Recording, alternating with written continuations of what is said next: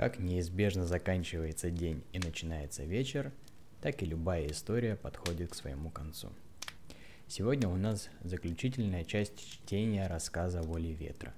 Предыдущая часть по ссылке в описании, так же как и ссылка на подкаст. Вторая часть 11 главы. Оставив друга в недоумении, я направляюсь вниз. Странное чувство. Не нужно скрываться, быть осторожным, не нужно опасаться быть раскрытым – Спокойно спускаясь по лестнице, возле входа никого нет. Осматриваюсь по сторонам. Вокруг ни души. Моя цель находится в соседнем здании, куда вчера мы прибыли через подвал. На улице прохладно и сыро, утренний воздух обволакивает мое тело. Я все чувствую. Дуновение ветра, руки покрываются мурашками, под ногами не просохшая трава, от нее исходит потрясающий свежий запах. Блокирую мысли. Мне нужно узнать, что за крайняя мера уготовлена моему другу. Внутри здания уже ходят люди, врачи, санитары и даже пациенты. Не знаю, может расписание не для всех одинаковое. Спокойно разглядываю происход- проходящих. Они в ответ не обращают никакого внимания. Одновременно это и пугает, и вызывает детский интерес. Словно на мне волшебная мантия, делающая меня невидимкой. Я вспоминаю, где дверь кабинета Маргарет. Найти ее несложно. Надпись гласит «Заведующий отделением психиатрии М. Олк». Не знаю, как теперь открывать закрытые двери. Могу ли я варварски их выламывать? Пробовать не приходится, дверь не заперта. Широко ее распахиваю и резко останавливаюсь. В центре комнаты за столом сидит Маргарет и какой-то человек в форме. Я замер, жду реакции на мое появление, но эти двое продолжают о чем-то беседовать. Вернее, говорит военный, а Маргарет слушает. Делаю глубокий вдох и захожу внутрь. Хочу закрыть за собой дверь, но, повернувшись, наталкиваюсь на препятствие. Дверь закрыта. Госпожа Олк, вы же понимаете, что программа будет реализована с вашим участием или без него. В общем, нам не требуется ваше согласие. Я просто решил уведомить вас о начале акции из-за уважения к вашему отцу. Хороший был человек. Но вы не можете. Они же люди, такие же, как и мы с вами. В том-то и дело, что нет. Они не люди. Они обуза для нашего общества. Военный резко отрезал возражение Маргарет. Он встает со стула и направляется к выходу. Я в последний момент отскакиваю в сторону, испугавшись, что он врежется в меня. Не нам с вами рассуждать о правильности или неправильности приказов. Все инструкции я передам господину Дитриха. Доброго дня. Человек в форме встал по струнке, раздался щелчок каблуков. Контрастом на черной форме я вижу красную повязку – он резко открывает дверь и скрывается с небольшой папкой под мышкой. Маргарет сидит за столом, обхватив голову руками. Мне кажется, что она плачет. От этого становится не по себе. Что за чертовщина тут происходит? Как жаль, что я не застал начала столь раннего разговора. Ее светлые волосы закрывают лицо, на изящном запястье виднеется ушиб. «Маргарет, посмотри на меня, это я, Герхард Эрс, житель твоей деревни Миггольд и друг твоего пациента Клауса Гарре», Слова растворяются в пространстве небольшого кабинета. По краям стоят шкафы, в них множество толстых папок с кучей бумаг. На корешках трудно разбираются фамилии, некоторые перечеркнуты. М. Даховский, М. Кошкина. На стене за спиной девушки висит большой плакат, где, видимо, изображена какая-то врачебная процедура. В запрокинутую голову вбивает металлический кол, чуть выше глаза. Я обхожу стол, Мелкие надписи становятся читаемыми. Лоботомия. Сцена с военным внесла коррективы в мои цели. Плечи Маргарет тихонько вздрагивают. Так хочется ее приобнять, расспросить о произошедшем, но на глаза мне попадается документ, прижатый крохотными локотками девушки.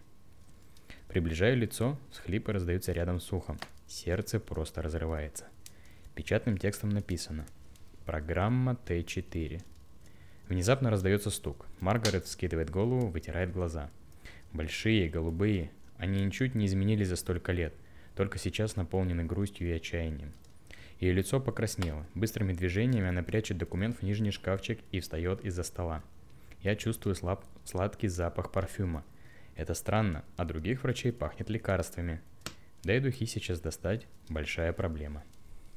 «Войдите», кабинет заходит невысокая девушка, очевидно медсестра. На крахмаленный фартук сияет белизной.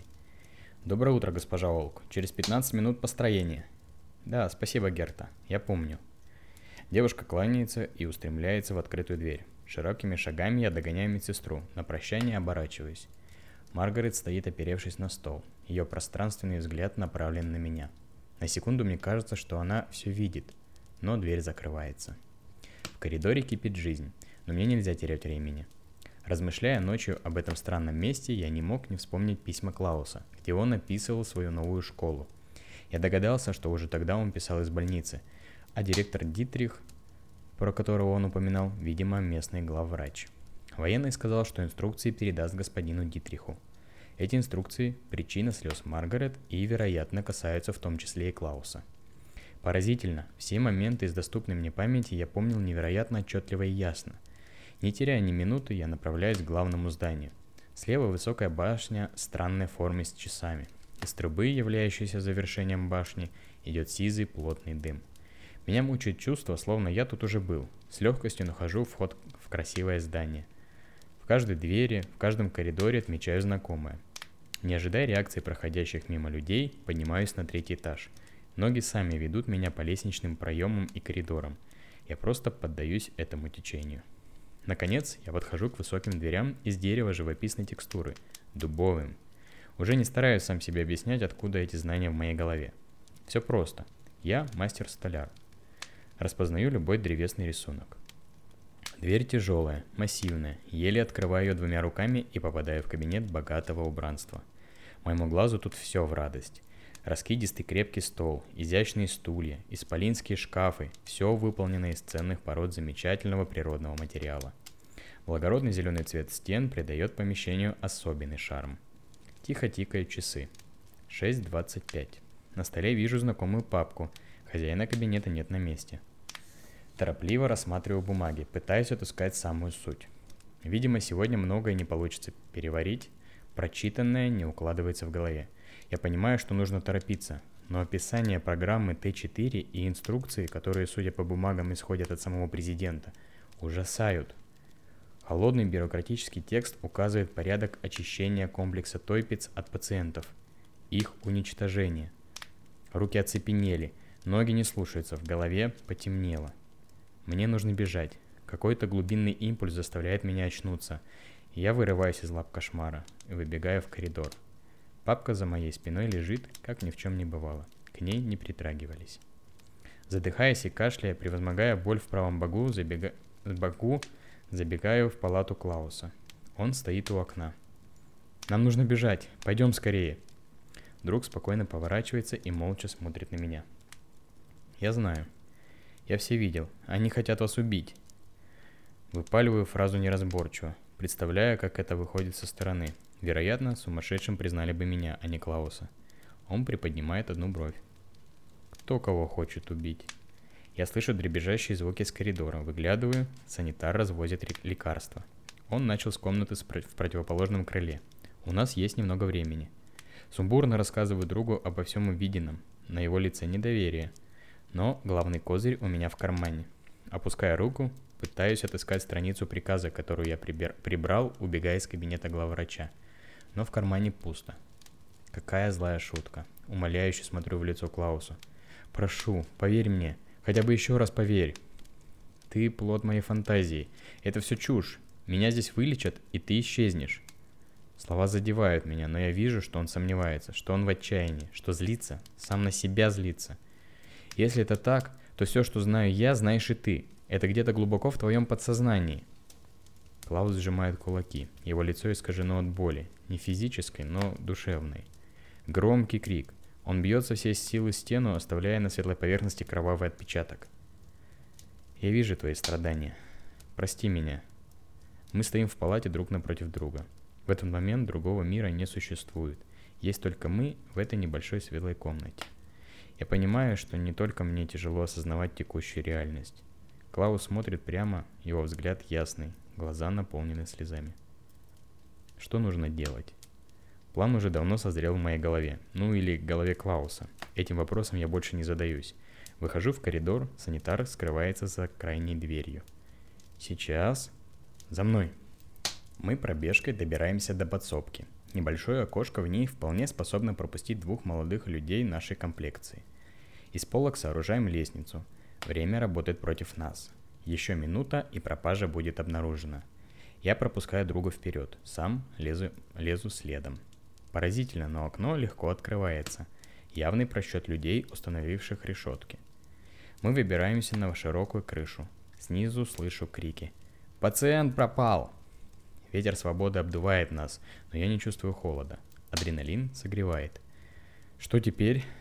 Честно говоря, не знаю. Дальше я не был. Ладно, нам нужно добраться вон туда. Там переберемся через забор. Клаус указывает на отдаленный участок, где мы проникли на территорию больничного комплекса. Наверняка сейчас заводит сирена, не обращай внимания. Герхард, мне нужна будет твоя помощь. Будешь идти впереди, если что, дай команду. Странное ощущение радости наполняет меня. Я чувствую единение с другом, совсем как тогда, в детстве. Поражаюсь тому, что Клаус хорошо изучил местность. Он был прав, спускаясь с крыши по пристройкам на обратной стороне здания, мы услышали вой сирены. Вдали раздались громкие голоса. «Могут использовать собак, надо спешить!» Я не расспрашиваю друга, откуда он все это знает. Безмолвно подчиняюсь его указаниям. Тут перебежать, там проползти, затем перелезть. Мы обходим все просматриваемые участки так ловко, что мне не требуется выходить на разведку. Возле главных ворот суета. Откуда тут столько военных? Они появились спустя полгода после начала войны. Я думал, что охраняют. Украдкой пробираемся вдоль забора. Только сейчас вижу, что по периметру натянута проволока с колючками, но в месте, где мы перебрались, ее нет. Я не осознаю все опасности. Для меня это словно приключение. Игра. Но лицо Клауса напряженное, сосредоточенное. Поочередно мы перебираемся за забор, оставляя позади протяжной вон, вой и бегущих людей. Картина знакомая – повсеместно встречающийся во всех районах Гитерии в последний год. Неподалеку в кустах пытаемся отыскать хорих. Клаус утверждает, что прикрыл его ветками, но машины нет. Видимо, нашли, когда узнали, что я вернулся. Дитрих давно присматривался к машине моего отца. Меня переполняет чувство. Хочется остановиться, расспросить друга обо всем. Мы не виделись так давно. Но я понимаю, что для него все это нелегко. Клаус просто неумолим. Я не узнаю в нем прежнего мальчика, который не любил бегать. Мы пробираемся через лес, звуки погони раздаются где-то со стороны. Им понадобится не меньше часа, чтобы сообразить, где мы пролезли. Город тут рядом, надо туда. Я следую за другом. Мы держимся подальше от дороги. Утренний лес дышит сыростью. Халат Клауса совсем промок. Тяжелое дыхание прорезает тишину. Солнце уже достаточно высоко, осторожно пробирается сквозь кроны деревьев, освещая нам путь. Куда мы бежим, я не знаю как и то, что мы будем делать в городе.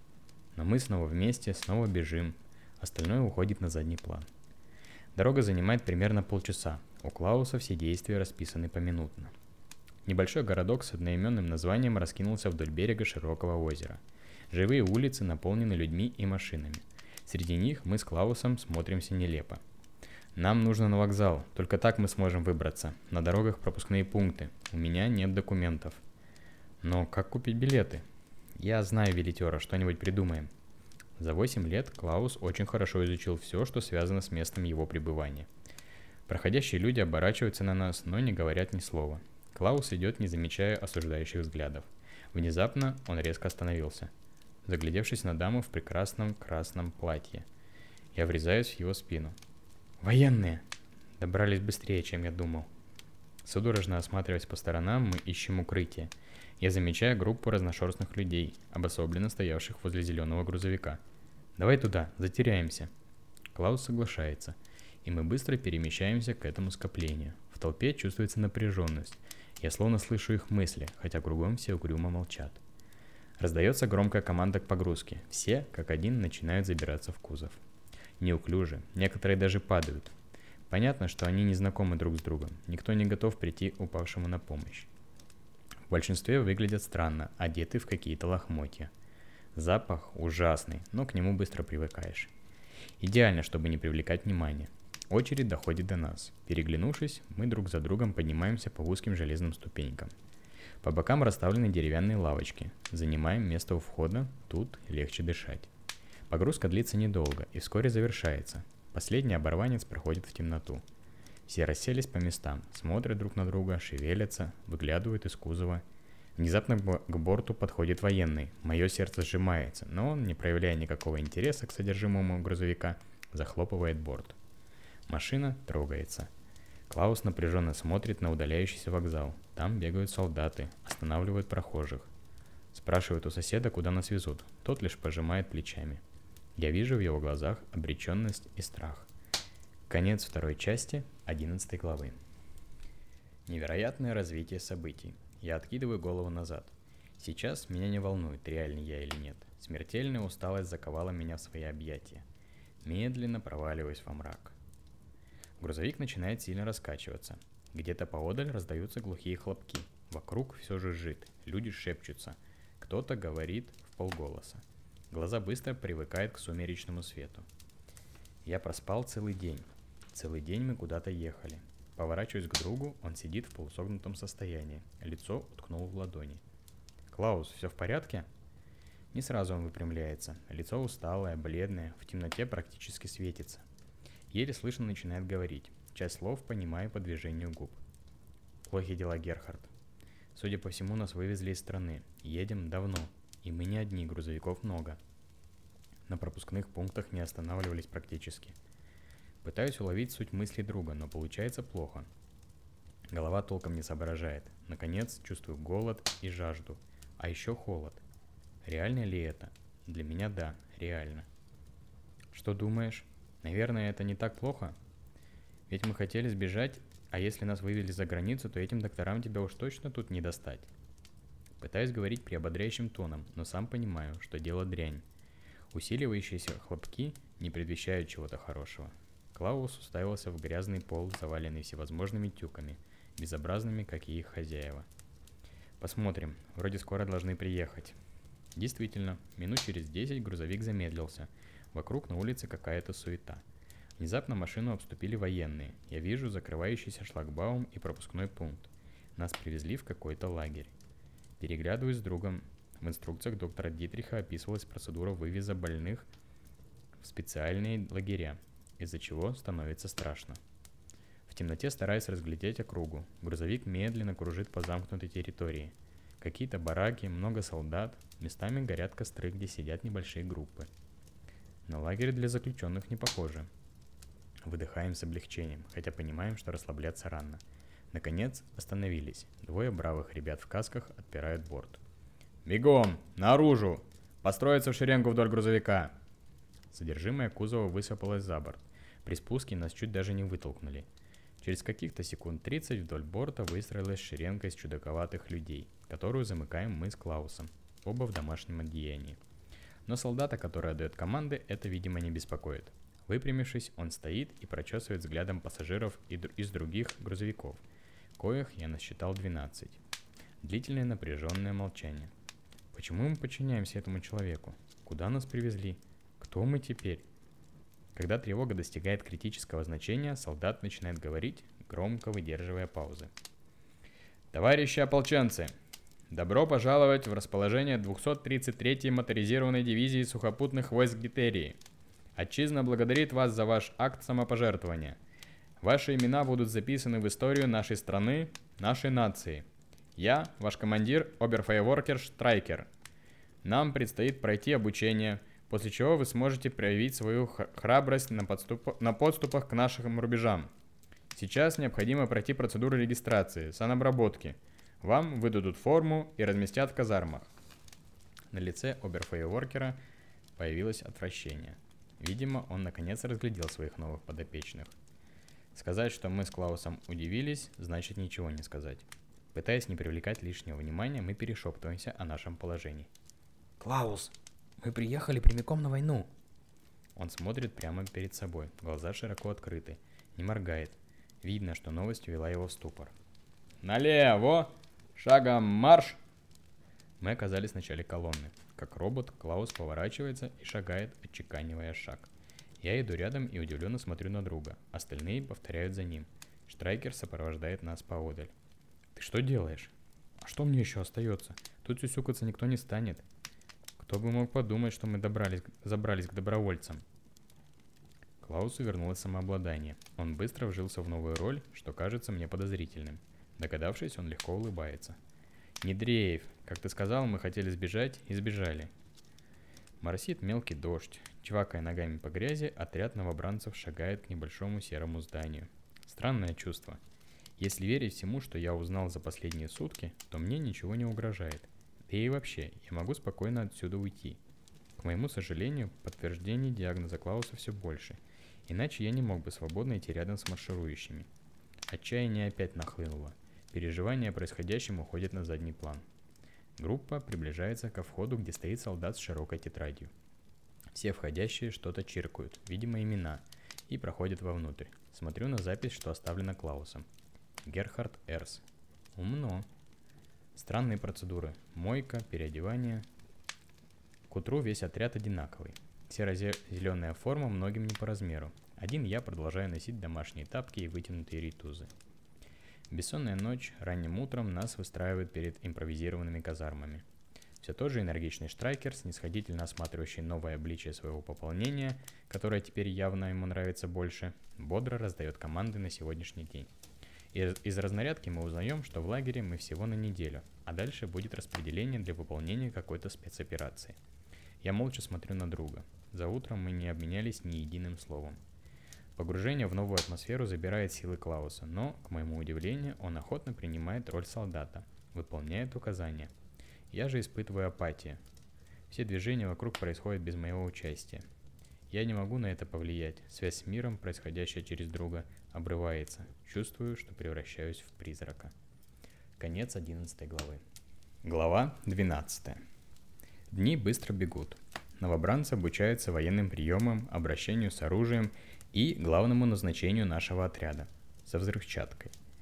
Весь процесс до отупления однообразен. Ранний подъем, марширование, теория, практика, марширование, отбой. График дня четко распланирован, все солдаты беспрекословно ему подчиняются. Как сторонний наблюдатель я созерцаю процесс становления молодого бойца. Ранее у меня не было времени сравнивать, сравнить Клауса, которого я когда-то знал, с этим, новым Клаусом. Понятно, что за столько лет разлуки мы отдалились, тем более учитывая факт болезни друга.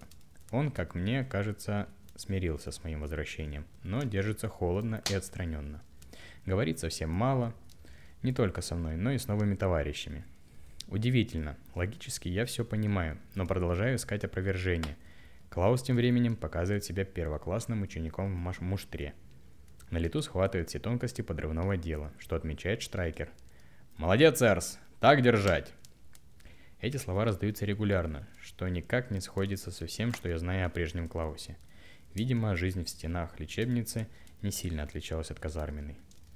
Стараясь разгадать планы друга, периодически разговариваем о будущем, но безуспешно. Условия неподходящие. На четвертый день пребывания в расположении прибыл конвой с ранеными. Их так много, большинство не выкарабкаются. В этой напряженной атмосфере неопределенности и потерянности наступает последний день ускоренной школы военного дела. Как и тогда, неделю назад, отряд стоит перед казармой. Только иначе. Все на вытяжку, нога к ноге, совсем другие люди. Начале шеренги стоит Клаус. Его форма сияет опрятностью. Подбородок задран вверх. Каска плотно охватывает белокурую голову. Штрайкер гордо выхаживает в начищенных до блеска сапогах. В них отражается яркое весеннее солнце. Мой внешний вид нельзя назвать опрятным. Конечно, я продолжал выполнять обряды личной гигиены, но эти вещи потеряли свою значимость. Товарищи новобранцы, поздравляю вас с завершением курса обучения. Хочу отметить следующих солдат. Браун, Хохштайн и, конечно, Эрс. Три человека в серо-зеленой форме синхронно делают шаг вперед. Отмечаю, что многие их, много из их программы обучения я упустил. Потому как не понимаю, откуда такая слаженность и четкость действий всего за одну неделю. Браун и Хокштайн, объявляю вам благодарность. Эрс, вы назначаетесь командиром подразделения. Вам предстоит руководить отрядом при выполнении важного государственного задания. Все трое вскидывают руку в солдатском приветствии. Возвращаются в шеренгу. Эрс, за мной! Остальным разойтись! Сопровождаю Клауса в штаб командира. В небольшой ком- комнатке со скромным убранством стоит широкий стол, где среди разнообразных бумаг развернута карта местности. На ней красным выделены какие-то участки.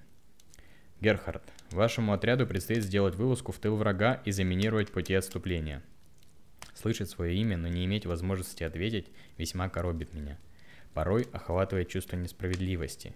Хочется как-то доказать свое существование, обозначить право носить свое имя и фамилию. Когда я, тогда я кричу в выступлении, яростно разрушаю все, что могу разрушить. Стараюсь, чтобы друг меня не видел в такие моменты. Хотя это трудно, ведь он всегда знает, где я. Однажды, где-то во второй день приступ застал меня в учебном классе. Столы и стулья полетели в окна.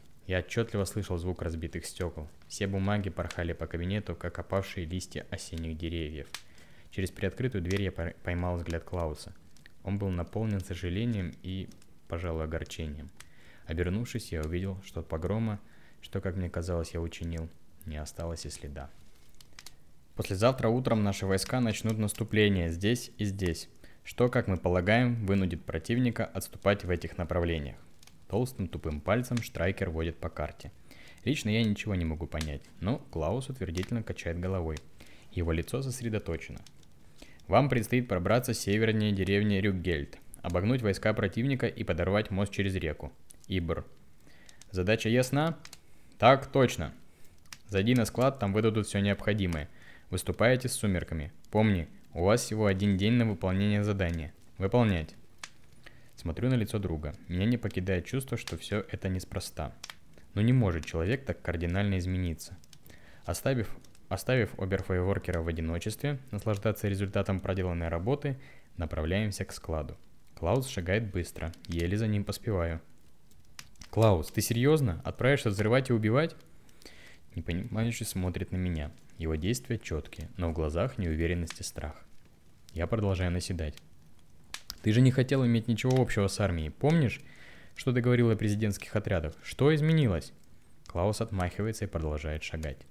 Почему ты со мной не разговариваешь? Разве я виноват в чем-то? Я тоже не хочу быть здесь. Я не хочу, чтобы ты болел. Об этом ты не подумал? У меня тоже есть мечты, Клаус. Мой мир перевернулся с ног на голову. Ты становишься тем, кого презирал. А мне что делать? Как мне жить? Последние слова произношу чуть ли не криком. Внезапно Клаус останавливается и хватается за голову. «Хватит! Что мне еще остается? Я не знаю, я ничего не знаю!» Громкий возглас раскатывается по небольшому двору меж палатками, отражается от грязи под ногами и устремляется ввысь, смешавшись с непрекращающимися хлопками где-то вдали. Мой друг стоит, зажмурившись, я вижу его усталость. До меня доходит, что это все тот же мальчик, с которым я познакомился много лет назад, только за годы потерявший себя. Все это время ему внушали, что его мир нереален, а взамен не предлагали ничего другого. И вот он уже практически поверил в это, но тут появился я. Он пытается подстроиться под быстро меняющиеся обстоятельства, что нелегко ввиду длительного заключения. Неделю назад он узнал, что государству не нужен, и оно хочет от него избавиться – а теперь должен выполнять опасное задание на благо этому же государству. Мне становится не по себе. Скоро все это закончится, Герхард. Осталось немного. Он произносит слова очень тихо, практически шепотом. Все в порядке, Герхард? С кем ты разговариваешь? Я слышал крики. Из-за палатки выходит Ральф Хохштайн. Все нормально, Ральф. Я иду на склад. Собери остальных, мне нужно вам рассказать о задании. Словно тень я сопровождаю своего друга. Подготовка занимает немного времени. Сегодня отряд никто не маштрует. Клаус лов, ловко распределяет задачи между сослуживцами, назначая ответственных за каждый этап операции. Когда все задачи ясны, обмундирование получено, солдаты разбредаются в свои углы. Сбор через три часа, есть время отдохнуть. На это время я решаю покинуть друга и направляюсь к реке. Широкая, спокойная, ее медленное течение убаюкивает. Нахожу удобное место рядом на берегу. Сочная травинка во рту возвращает меня мыслями в детство. Совсем как обычный человек, стараясь не касаться будоражащих тем, я вспоминаю прекрасные моменты нашей дружбы. Отчего на душе становится очень тепло и уютно. Рисунки на глади гипнотизируют, тело расслабляется. Не знаю, о чем сейчас думает Клаус, уверен, что он не спит. Все время, что мы находимся здесь, я боролся с новыми реалиями, но теперь ко мне пришло осознание своей роли – Скорее всего, я никогда не пойму многое, что было, есть и будет, ибо тайны человеческого сознания порой непостижимы. Но я должен быть рядом с другом, помогать и оберегать, даже если он этого не хочет. С приятной грустью вспоминаю о своей мастерской, резных шкатулках, запахе дерева, Эх, побываем ли мы еще хотя бы раз в Мегагольде? Мои глаза закрыты, ноздрями жадно втягивая сладковатый цветочный запах. Теперь моя жизнь неразрывно связана с Клаусом. Теперь я буду его охранять. Новая профессия мне по душе. Мысли понемногу стихают в голове, оставляя возможность чириканью птиц, шелесту воды и жужжанию насекомых привести мой рассудок в порядок. Конец первой части 12 главы. После непродолжительной терапии возвращаюсь в расположение. Темнеет, кругом зажигают огни. Многие бегают, что-то таскают, суетятся. Я осторожно прохожу в казарму, где не нахожу ни души. Осмотревшись, замечаю на койке Клауса аккуратно сложенную форму. Снизу стоит пара начищенных сапог. Не раздумывая, переодеваюсь. Свежая одежда словно придает сил. Идеально садится на мое тощее тело. Хочу проверить, что изменится. Перед казармой идет построение. Штрайкер отдает последние указания. Клаус, завидев меня, еле заметно улыбнулся. Я решил, что больше не буду вмешиваться в его мир, пока он сам того не пожелает. Стою рядом, слушаю. После повторения всей важности поставленной задачи отряд погружается в грузовик. Мы с Клаусом занимаем места у входа, друг напротив друга. «Неплохо выглядишь», — шепотом друг одобряет мой новый облик. Улыбаясь, я вглядываюсь в темноту даль, в темную даль. Нас везут к линии фронта. Атмосфера напряженная, все молчат. Клаус деловито перелистывает документы, которые достал из кожаной сумки, что ему вручил Штрайкер. Пытается что-то читать при лунном свете, делая какие-то заметки. Я не вмешиваюсь. Хлопки обретают очертания, становятся насыщеннее, звонче, превращаются постепенно в настоящие взрывы, все еще отдаленные. Наш грузовик одиноко пробирается по узкой дороге к точке разгрузки. Вокруг никого. Дорога совсем плохая. Порой сильная раскачка превращается в прыжки, что чуть не вылетаешь из кузова. Я смотрю на лица мужчин. Они еще неделю назад не были солдатами. Худые, вытянутые, безжизненные, у некоторых сильно пожелтевшие. У Ральфа Хохштайна скулы выступают наружу, как у скелета. Неужели возможно за такое время чему-то научить и отправлять прямиком на фронт? Да и какие из этих оборванцев солдаты? Форма не делает их таковыми – я так был погружен в свои проблемы, что не заметил простых вещей. Отряд не готов к каким-либо боевым действиям. Тревога охватывает меня. «Клаус, а ты не спрашивал, кто откуда родом и как оказались в ополчении?» Немного отвернувшись, чтобы не сойти за безумца, он тихонько отвечает. Тут не особо по этому поводу распространяются, словно что-то скрывают. Зная то, что пришли они добровольно. У многих проблемы со здоровьем. Ганс чуть не помер однажды на пробежке, унесли на носилках – «Клаус, мне кажется, вы не готовы. Посмотри на них, они же и вперед не дойдут». Пронзительный взгляд Клауса и многозначительное молчание подтверждают мои опасения. Друг согласен, что операцию вряд ли получится выполнить. Качка замедляется, мы приехали. Перескакиваем через борт, ноги оказываются в грязи по щиколотку. Сожаление о начищенных сапогах мельком посещает меня. Удивительно, меня еще беспокоят такие вещи. Как заправский командир, Клаус Бойко отдает команду – Отряд выстраивается вдоль грузовика. Передает что-то водителю, тот машет рукой, раскачиваясь и громыхая, тяжелая машина разворачивается и медленно растворяется в густой темноте. Впереди луна подсвечивает реку Ибр, до нее довольно далеко. Странно, почему бы не спуститься по воде, ведь река огибает лагерь. Пока я размышлял о правильной тактике, отряд поделился на группы. Все разбежались в разные стороны, последние сапоги скрылись в плотной растительности – на дороге остался стоять только Клаус, что меня обрадовало. Я думал, все пойдут вместе. Так безопаснее. До линии фронта километров 15. Местность тут незащищенная. Крупную группу быстро заметят. Да и у нас несколько иная задача. Лицо друга серьезно. Он намерен выполнить задуманное. Поражаясь тому, как быстро Клаус освоил азы военной науки. Мне хочется подойти ближе, обнять его, расспросить про все годы, проведенные в больнице – Будет ли у нас еще на это время? Ночь непродолжительная. Мы идем уже несколько часов, а река все еще далеки, далеко. Тягучий туман, словно молочная пена, стелется по кончикам стеблей. Висит в воздухе, словно волшебный. Светлеет быстро, но с приходом утра тревога только усиливается. К уже громким взрывам добавляются звуки канонады, выстрелы ружей, крики. Клаус задумчив и немногословен – я вижу, что некие размышления терзают его, но не осмеливаюсь спросить. Мой ментальный мир хрупок, я боюсь его разрушить окончательно. Периодически останавливаемся, чтобы свериться с картой. Идем верно, хотя я по-прежнему не понимаю нашей дороги. Грязь на сапогах давно высохла и потрескалась. Пытаюсь стряхнуть ее, но не получается. А ты знаешь, мне даже нравится эта форма. Удобная, по размеру. Забыв о роли наблюдателя, пытаюсь разбавить монотонный звук шагов. Но Клаус лишь едва заметно улыбается в ответ.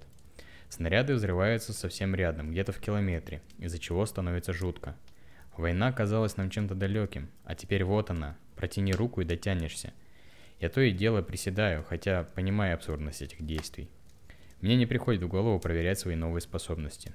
Где-то внутри я все еще настоящий человек с естественными природными страхами. Друг упрямо продолжает идти, изредка нагибаясь. Но скорее пытается быть незамеченным, нежели от страха подорваться. За его спиной болтается огромных размеров ранец, такой же я видел на спинах еще нескольких ополченцев. Я не расспрашивал друга про его ношу. Там была взрывчатка. Солнце уже совсем поднялось. Туман рассеялся. Пересекая просторный луг, сбиваем сапогами свежую растительность. Мы постепенно выходим к изгибу реки. Отсюда виднеется мост. Если забыть о пальбе, прекрасный пейзаж. Радостная мысль промелькнула. Мы справились. Звуки войны теперь где-то в стороне. Рядом Хотя по задумке Штрайкера мы должны были оказаться позади войск противника. Может, мы идем не туда? А где остальные? Где мы должны встретиться? Клаус не поднимает глаза, опускается на землю, снимая сумку с плеч. Я узнаю позу, обхваченные колени, раскачивающийся силуэт. Меня бросает жар. Осматриваюсь по сторонам, этот лук похож на тот, где мы в детстве пасли коров. Остальные же придут? Ты был прав. Я знаю про эту программу Т4. Видел как-то в кабинете у врача Олк. Инструкции были получены уже давно. Низкий мрачный тембр голоса Клауса пробирает насквозь. Знакомое ощущение мурашек. К лицу хлынула кровь. Ты знаешь, Герхард, они действительно хотят уничтожать таких, как я. Мы обуза для их нового общества. Долгое время я не мог смириться с тем фактом, что болен. Потребовались годы, чтобы принять это. Я много читал, учился, наблюдал за происходящим – только вот есть загвоздка. Чем лучше образованнее становишься ты, тем хуже мир тебя окружающий. Но когда мы снова встретились, за испугом пришло облегчение. Больше не нужно искать ответы, что-то кому-то доказывать. Больше не нужно терзать себя вопросами, помогло или не помогло. Клаус поднимает голову и смотрит прямо мне в глаза. Я хочу отвести взгляд в сторону, но не могу, словно власть надо мной сейчас полностью в руках этого худого, изможденного парня в непонятной серой форме – я обрадовался, что мы сбежали, что я сбежал. Но мы попали в этот лагерь, где последнюю неделю нас готовили только для одного. Все, кого ты видел в нашем отряде, бездомные падшие люди. Их привлекли в ополчение, посулив еду и ночлег. Правда, не объяснили, что нужно будет сделать. До этого и не требовалось. Война внесла коррективы в жизнь каждого из нас. Закидывает рюкзак на колени, развязывая веревки. Смотри, это часовой механизм, из нашего отряда попытались сделать самонаводящуюся бомбу. Штрайкер четко рассчитал наш маршрут и скорость передвижения, чтобы в нужное время мы оказались в определенных местах. Нас использовали, чтобы доставить взрывчатку туда, куда не могут попасть из орудий. Что тут, я не знаю. Но на одном из собраний офицеры обсуждали некий прорыв блокады. Видимо, сидят они там давно. Мы – расходный материал. Я молча хлопаю глазами, понимая, к чему ведет мой друг – Желание возрастить застревает где-то внутри меня. Рядом идут непрекращающиеся боевые действия. Рюкзак Клауса еле слышно тикает. Но я замечаю бабочек, мирно порхающих рядом с нами. Внутри все сжимается. Развязка мне известна. Остальные вернутся в лагерь. Я дал им другие карты. Штрайкер наверняка, наверняка оценит этот поступок. А что мы? Клаус кивает головой в направлении фронта. Там меня убьют за то, что я из Гитерии, а там за то, что я не укладываюсь в новые стандарты. Жизнь сильно изменилась, и в этом мире мне нет места. Чувствую, как горячая слеза стекает по моей щеке. Руки трясутся. Жаль, что не, нельзя убежать, да?